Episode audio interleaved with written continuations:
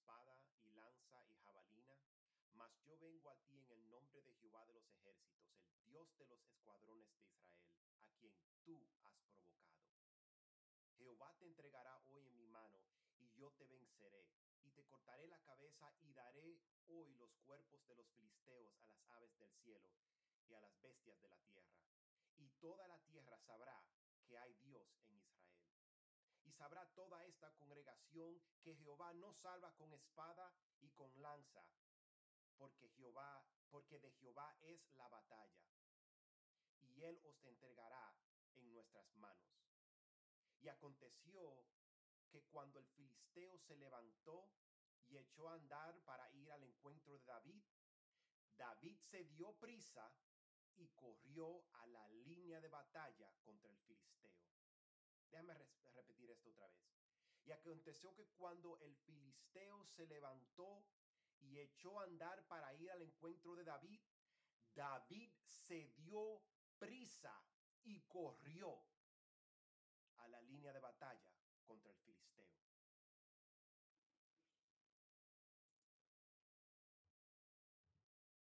Amado hermano, hay que correr hacia el conflicto.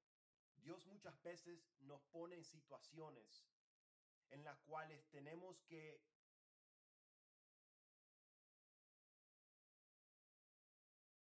pensar y actuar con velocidad.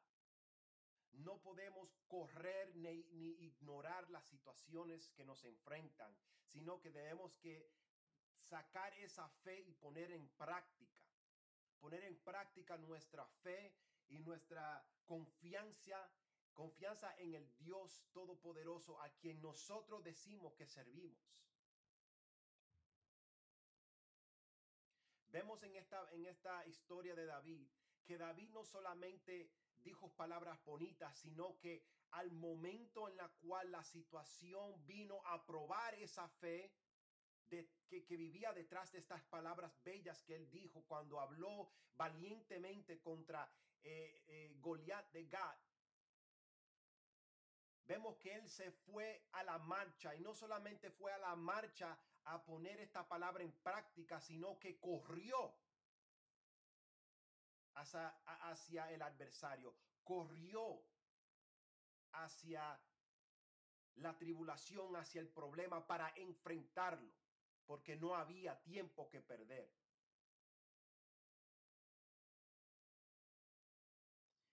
En abril 11 del 1970, los Estados Unidos lanzó su tercera misión de astronautas a la Luna. Aún con esa gran velocidad, la Luna está tan lejos que el viaje toma usualmente un promedio de tres días para llegar. Aconteció que en el segundo día de esta misión, en el segundo día del viaje, en el día de abril 13, en 1970, la nave espacial sufrió un fallo catastrófico.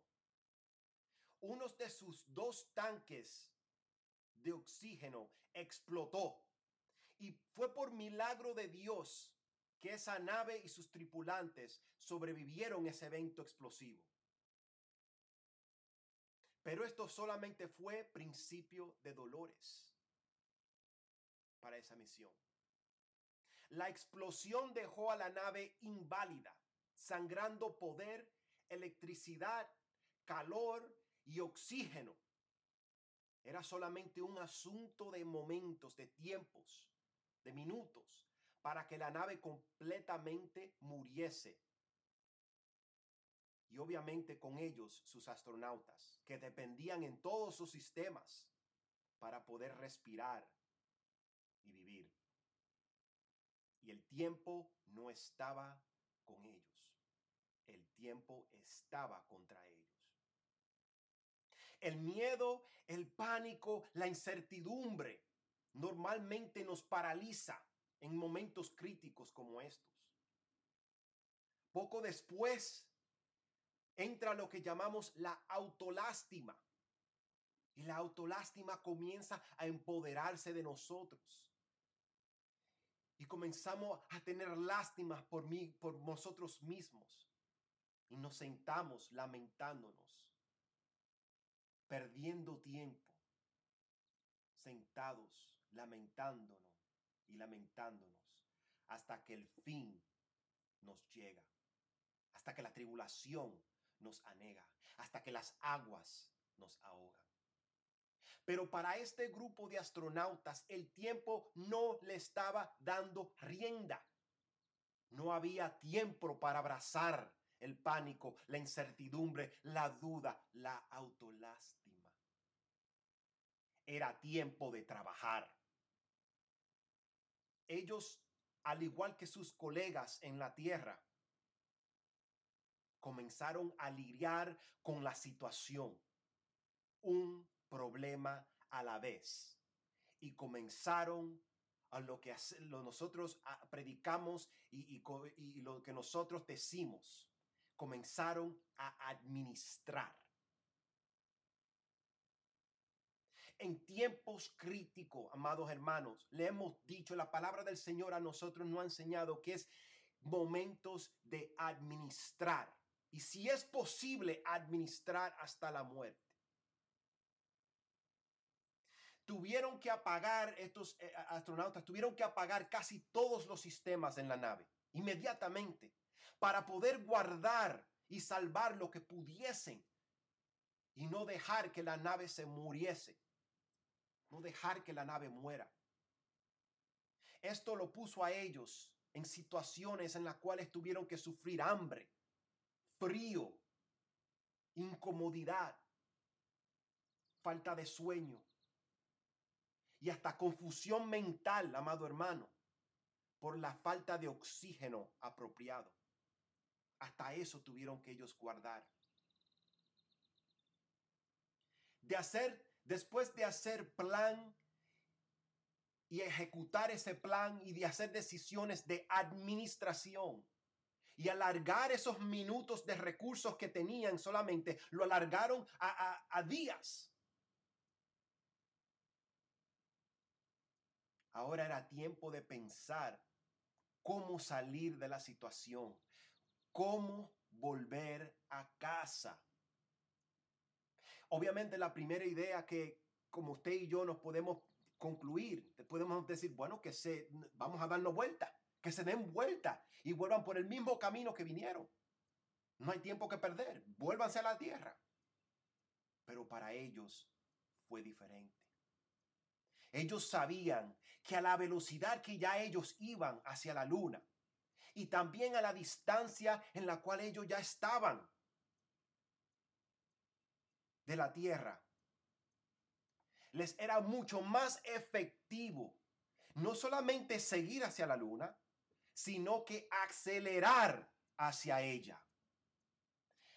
Hay veces en la cual Dios te pone en situaciones en la cual tú tienes que correr hacia el conflicto, no correr de ello,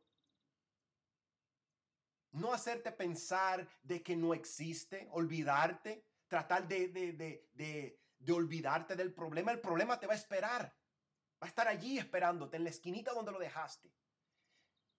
Y muchas veces de nosotros como cristianos queremos eh, ignorar el problema, ignorar la situación y pensamos que a través de la ignoración o eh, la ignorancia el problema se va a ir, se va a desvanecer. Puede que muchas veces Dios te meta la mano y te ayude. Pero yo te prometo, amado oyente, amado hermano, que en muchas de esas circunstancias Dios no va a dejar que el problema se vaya así por así. ¿Y sabes por qué? Porque Él quiere que tú aprendas que el problema, la situación, la tribulación, hay que enfrentarlas. Hay que correr hacia el conflicto, hay que tener valentía, porque la única manera de salir de la situación es a veces, muchas veces, acelerando hacia él. Y estos astronautas se vieron en esa situación. Tuvieron que acelerar su nave que se estaba muriendo hacia la luna hacia la vía contraria. Pero había razón por esto. Había una lógica. Había un plan. Y eso, amado hermano, es lo que ese es el tipo de mentalidad que tenemos que tener. Tomar decisiones administrativas, tomar decisiones correctas a través de la guianza de, de, la palabra de Dios, de la guianza del Espíritu Santo. Y no movernos en emoción, no movernos en, en, en, en pánico, no movernos en incertidumbre y mucho menos en autolástima. No hay tiempo para eso. Para los astronautas era, era, era mucho más efectivo utilizar la aceleración, una aceleración máxima hacia la luna y utilizar la misma gravedad que estaba alando, la, la, gravedad de la luna que le estaba alando a ellos. Ellos pudieron utilizar toda esa velocidad para darle aún un impulso más grande y dar la vuelta y volverse hacia la tierra. Gracias a ese plan, gracias a la administración, gracias a los conceptos que ya están escritos, amados hermanos, hace más de dos mil años, en, en ese libro que usted y yo cargamos cada domingo hacia la iglesia, en la palabra del Señor. Gracias a esos conceptos, estos tres astronautas volvieron a la Tierra, sanos y salvos.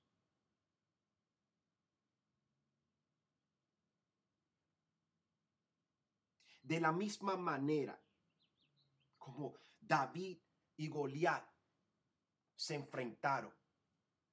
David, él conocía la situación. Él tenía su tribulación y su problema allí enfrente. Pero ¿qué hizo David? Dice la palabra del Señor, como acabamos de leer, de que cuando Goliat se levantó y comenzó a la marcha hacia David para matarlo, para despedazarlo, David no trató de ignorar la situación. David no trató de echarse para atrás.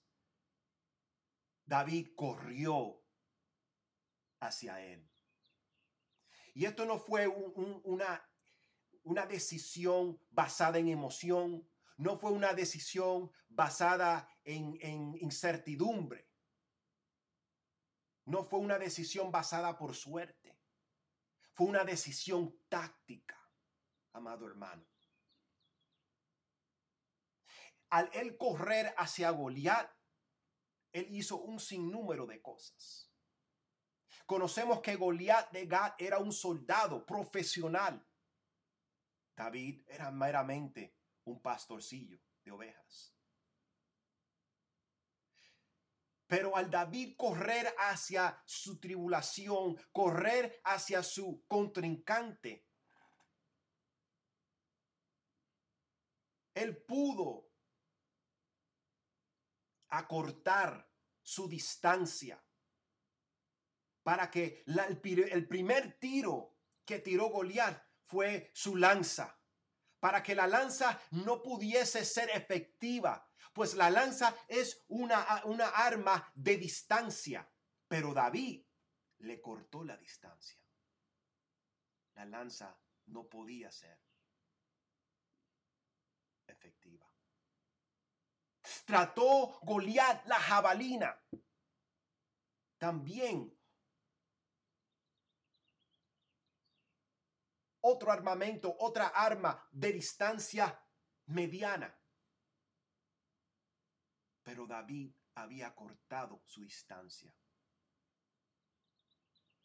Por fin sacó la espada y David al correr hacia Goliat, él, cerró la distancia que habían ellos, pero él se puso a una distancia perfecta. Se paró donde la espada no lo podía alcanzar, pero cercanamente suficiente para que sus armas de distancia larga no lo pudiesen tocar. Y fue allí que él utilizó su, su, su, su, ah, su onda con las piedritas que había tomado en el valle. Y todos conocemos el resto de la historia. Pudo vencer a un enemigo que para todo un pueblo, todo un escuadrón de grandes soldados, porque déjeme decirle, amado hermano, el soldado israelita es uno de los soldados más especializados y más experimentados sobre la tierra. En ese tiempo y aún en el tiempo cotidiano, en el tiempo moderno, el soldado israelita es un soldado que es respetado en la tierra entera. Sin embargo, estas personas, estos escuadrones, miraron a este gran paladín, a este gran soldado Goliat, como un enemigo invencible. Josué, en la palabra del Señor, tuvo que tomar a Israel después que Moisés había partido. Tuvo que levantar los ánimos. Y no solamente eso, sino que tuvo que agarrar ese pueblo entero y liderarlos a la batalla. Correr hacia el conflicto.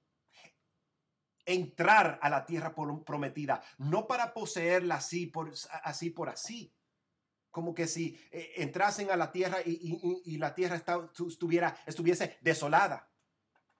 Y ellos hallando casas desoladas, jarritos y neveras llenas, desoladas. Sino que tuvieron que entrar a la tierra y pelear.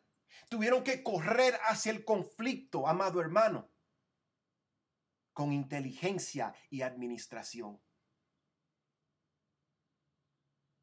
Él decía, si el Señor nos trajo hasta aquí, no fue no no no es para volvernos atrás, no es para la destrucción de nuestras vidas, no es para el fin de nuestras almas. Si el Señor nos trajo aquí, hay propósito. Acuérdate, oh Israel, todas las cosas que hemos pasado en Egipto, al salir de Egipto, el éxodo, el mar rojo. Todas estas cosas, hasta el día de hoy, Jehová ha estado con nosotros. Él no nos dejará huérfanos. Él no nos defraudará. Ahora tú, iglesia, piensa todas las cosas que has pasado toda la tribulación, todos los problemas que están a tu espalda.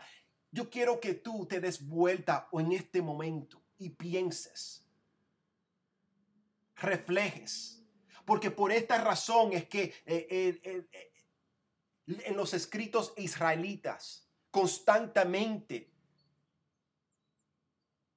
al pueblo se les recuerda, siempre es un recordatorio. Jehová, las fiestas del Antiguo Testamento son todos recordatorios. ¿Por qué? Porque tú y yo como pueblo de Dios, al igual que los israelitas, nos encanta, somos expertos en olvidarnos. Nos olvidamos de una vez. Llega una tribulación nueva y nos olvidamos de la grandeza de nuestro Dios. Nos olvidamos de su fidelidad. ¿Crees tú?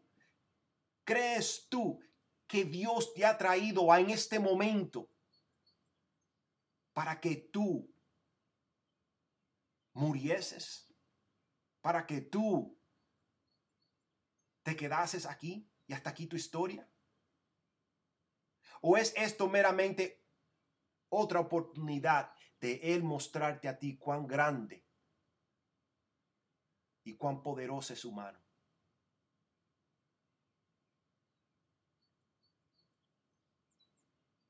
Pablo, al igual, durante todo su ministerio el Espíritu Santo le mostraba a él que lo único que le esperaba a él era cárcel, y lágrimas y dolor. Y él viendo esto a través del Espíritu Santo, él se apresuró.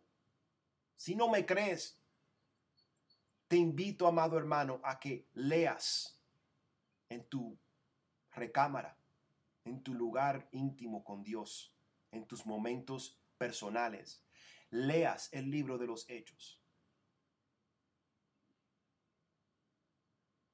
Pablo entendía a través del Espíritu Santo que lo que le esperaba a él era fuerte. Pero esto no lo hizo a él eh, tratar de, perder tiempo o, tratar de, de, de,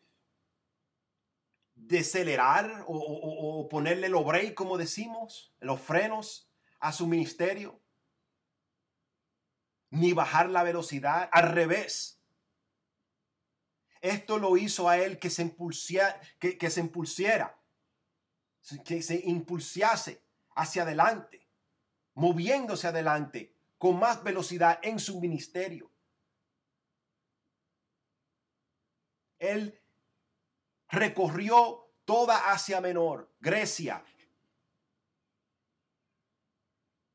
y volvió y la recorrió una tercera vez, dejando iglesias preparadas, preparando y enseñando por años en diferentes lugares, levantando la iglesia de Jesucristo, pero haciéndolo en una, en una manera con propósito. Porque él tenía una meta de volver a Jerusalén antes de tiempo. Él quería llegar para un momento específico. Y aun cuando estaba llegando a Jerusalén, los hermanos en, en, en Cesarea, hermanos de la iglesia, veían esto a través del Espíritu Santo. Los profetas de la iglesia decían, Pablo, lo que te espera es tribulación. Y le lloraban. Y Pablo solamente le decía, no me rompan el corazón. Yo estoy dispuesto no solamente a sufrir, sino para morir, si es posible, por el nombre del Señor Jesús. Hacia Jerusalén voy. Él marchó hacia adelante hacia la meta. Trabajó arduamente en su carrera sabiendo de que lo que le esperaba era la tribulación. Él corrió hacia el conflicto. Como David y como Josué, corrió hacia el problema y lo enfrentó. Pero estas son decisiones que tienen, tenemos que hacer como iglesia sobriamente a través de una mente sobria y liderada por el Espíritu Santo y su palabra. No a través de la emoción, no a través de, de, cualquier respuesta o, o reacción que te puede sacar Facebook o YouTube o cualquier noticia del Internet. La casa tuya y mía es liderada por la palabra de Dios. Porque el cielo y la tierra pasarán, mas sus palabras nunca pasarán, amado hermano. El Señor por meses por un largo tiempo ha querido enseñarnos primeramente de que Él es Dios sobre todas las cosas. Y por lo tanto, Él quiere ser el Dios de cada aspecto de tu vida. nos ha dicho que Él quiere que nosotros les llevemos a Él todo aspecto de nuestra vida. Él quiere, él quiere ser el Dios de tu casa, de tu relación, de tu matrimonio, de tus hijos, de tu escuela, de tu trabajo. Él quiere ser Dios en todos esos aspectos. No quiere que los dejes a Él en un templo, en unas cuatro paredes. Y como parece, al parecer que no entendimos la lección, el coronavirus vino y nos ha forzado a cada uno de nosotros estar en nuestros hogares. casi como diciendo, no, te lo dije, ahora es tiempo que lo practiques. ¿Qué más claro puede hablar Dios a tu vida, amado oyente, amado hermano? Dios quiere que tú lo busques en tu recámara, no en las cuatro paredes de un, de un edificio. Dios no vive en edificios hechos por manos. Él envió a su Hijo Jesucristo a morir en la cruz del Calvario. Y después de enviarlo, Él envió al, Espíritu Santo para que sea tu guía cada día de tu vida. Y a través del poder de su Santo Espíritu, Él puede morar en tu corazón. Él quiere que tú seas, Él quiere una iglesia. Él murió en la cruz del Calvario por una iglesia que es independiente. Una iglesia que lleva su presencia donde quiera que ellos vayan. Él quiere un cuerpo de creyentes independientes que saben y conocen en quién ha creído. Nosotros hablamos bastante y bastante mal de los católicos. Y a pesar de que yo he tratado por años de enseñarle al pueblo cristiano que no, no, no, debemos de juzgarnos los unos a los otros. Nosotros aún así juzgamos a los católicos porque son idólatras, porque van a la iglesia, al templo, a, a, arrodillarse enfrente de, de, una, de una estatua. Pero ahora yo te digo, ¿y tú? Si tú te estás viendo en una situación en la cual no, no te aguantas porque tú necesitas estar adentro de un, de un edificio para poder orar, porque tú piensas que Dios solamente te puede escuchar allí. Déjame decirte, amado hermano, que eso es idolatría. Y no eres más o mejor que un católico. Es tiempo de que la iglesia, nosotros, madure, maduremos. Dios quiere que nosotros maduremos. Y hemos estado hablando a través de los estudios bíblicos de que esa es una de las razones por las cuales Dios trae la tribulación y trae la prueba en la vida del creyente. No, nunca para destruirte. Nunca para destruirte. Y hay, y hay mucha mucho pensar en la iglesia erróneo, en la cual eh, hay creyentes en, aún en nuestras congregaciones que piensan de que cuando viene la tribulación es un castigo de parte de Dios porque Dios está contra ti porque tú no hiciste algo específico. Cuando en realidad no hay nada en esta tierra que tú puedas hacer para ganarte el favor de Dios. Lo único que puede ganar el favor de Dios, lo hizo Jesucristo en la cruz del Calvario. Y está en ti, en mí, de dar nuestras vidas, dar nuestra confianza, nuestra fe en ese acto bello de salvación que Él hizo por nosotros si nosotros ponemos nuestro, nuestra fe, nuestra confianza en Él. Oh, oh, eso quiere decir que eh, si yo pongo, si, si la única razón en la cual eh, Dios me puede ver a mí favorable y Dios me puede ver a mí acepto es a través de, de, Jesucristo, eso quiere decir que, que yo tengo que depender de Él, yo dependo de Él 100%. ¿Tú, quieres, ¿Tú me quieres a mí decir, predicador, de que el yo hacer cosas buenas, buenas obras, eso no es, e, e, e, eso no es ah, lo que Dios requiere para que Él me ame.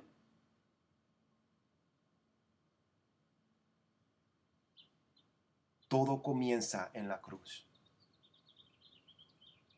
Tú puedes ser la persona más dadivosa en la tierra. Tú puedes ser la persona más buena entre los hombres. Pero como dice la palabra, todas esas cosas, aún lo más bello y más santo del hombre, son como trapo de inmundicia delante de la presencia de Dios, quien es santo. Pero yo sí te voy a decir algo, que si tú pones tu fe, tú pones tu confianza en la obra salvadora del Señor Jesucristo,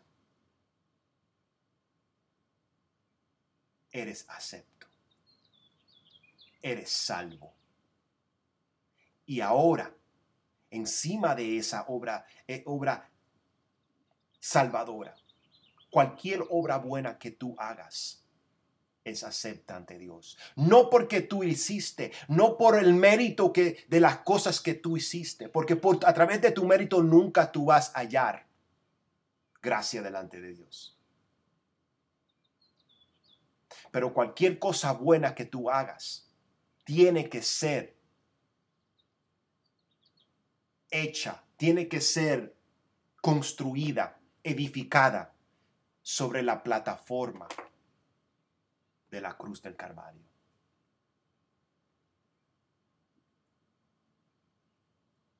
No hagas decisiones impulsivas por emoción.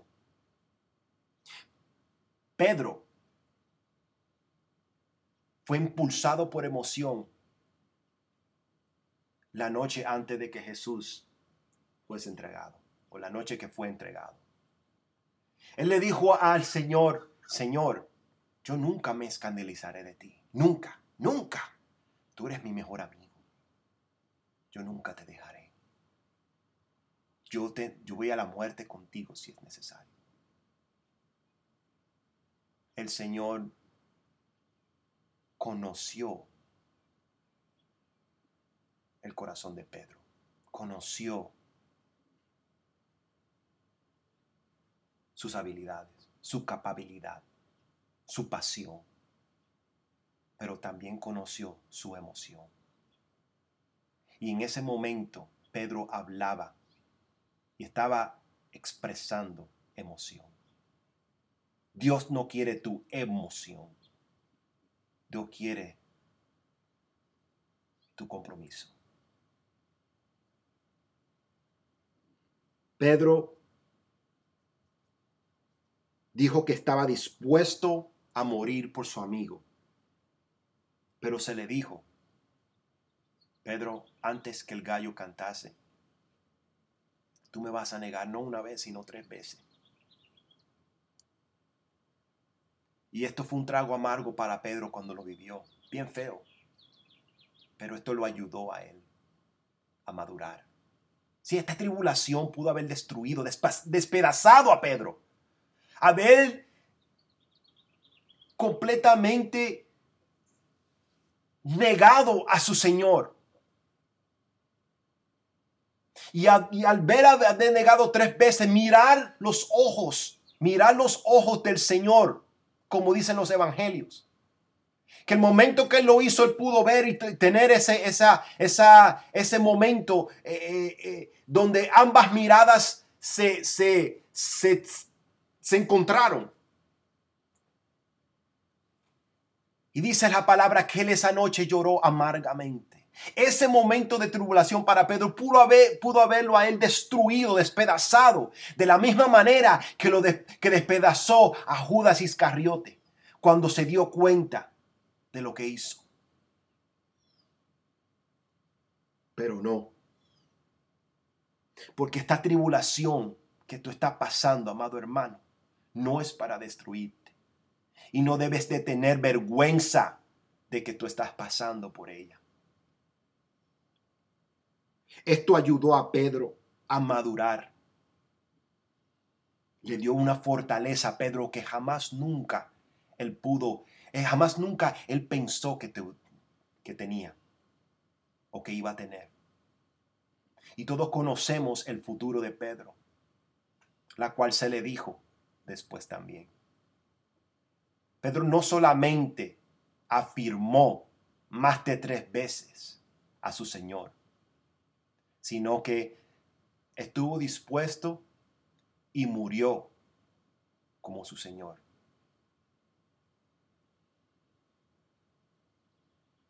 Pero antes de ser crucificado dijo, no, crucifíqueme aún peor todavía, pónganme de cabeza porque yo no soy digno de morir como mi propio Señor. El nivel de madurez en ese Pedro no era ni, no se hace, ni, se asimilaba, ni llegaba cerca al nivel de madurez del Pedro llevado por emoción. Para de ser tan emocional. Sé más sobrio y deja que el Espíritu Santo, a través de su palabra, te guíe. No te dejes llevar por ideas, por acertaciones, por dichos que se tiran de por quier, de aquí para allá. Ten mucho cuidado con la red. Enfócate en la palabra.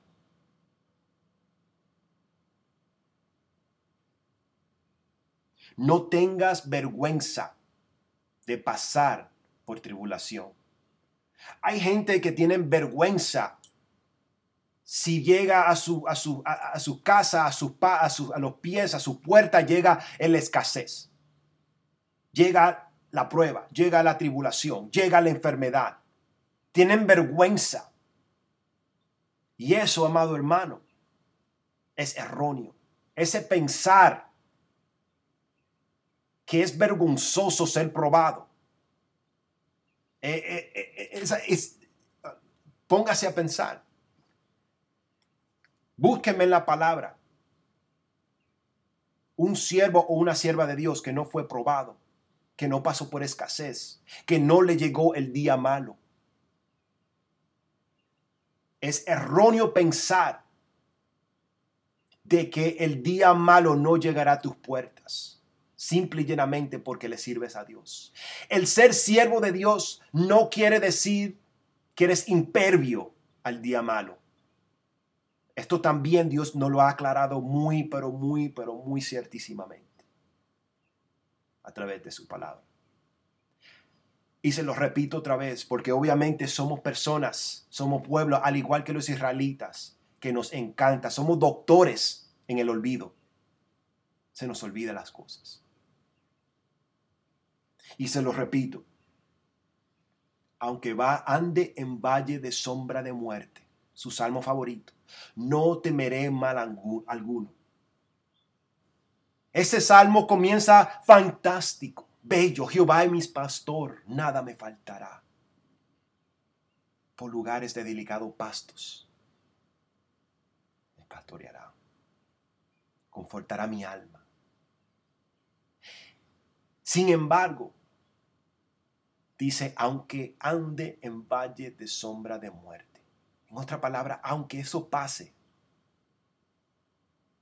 y va a pasar, no voy a temer mal alguno, porque tú estarás conmigo, porque el versículo 1 dice que Jehová mi pastor. En otras palabras, amado oyente, el Salmo 23, y vuelvo lo repito, casi te promete de que vas a tener tribulación, prueba, día malo. Pero lo importante que el Salmo 23 te está tratando de enseñar es que si tú has tomado a Jehová por tu pastor, nada te va a faltar.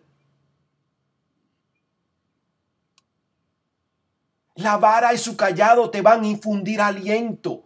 Tú no vas a tener que temer aunque andes en el valle de sombra de muerte. No te está prometiendo que nunca vas a, nunca vas a ver el valle de sombra de muerte. Es tiempo de correr hacia el conflicto. Hoy día, a través de las situaciones que estamos viviendo, sea escasez, sea enfermedad, sea coronavirus, sea el flu, sea lo que sea, sea que te botaron del trabajo, no tienes, ah, no tienes empleo, no tienes eh, eh, eh, manera de lidiar con tus hijos, no importa de qué tamaño es Goliat. Lo que sí yo te puedo prometer hoy día es que tu Dios, el Dios que hace rato te viene a ti diciendo, de que Él es todopoderoso y que lo quiere todo de ti para poder glorificarte en todo aspecto de tu vida, es mucho más grande que Goliat. Corre hacia el conflicto. No corras de él. enfréntalo y lleva contigo el poder de la palabra de Dios. Dios te bendiga. Has escogido como sustituto que de a mi pueblo se levante y yo en tu mano entregaré a tus enemigos. Nadie te podrá hacer frente, yo nunca te dejaré, siempre contigo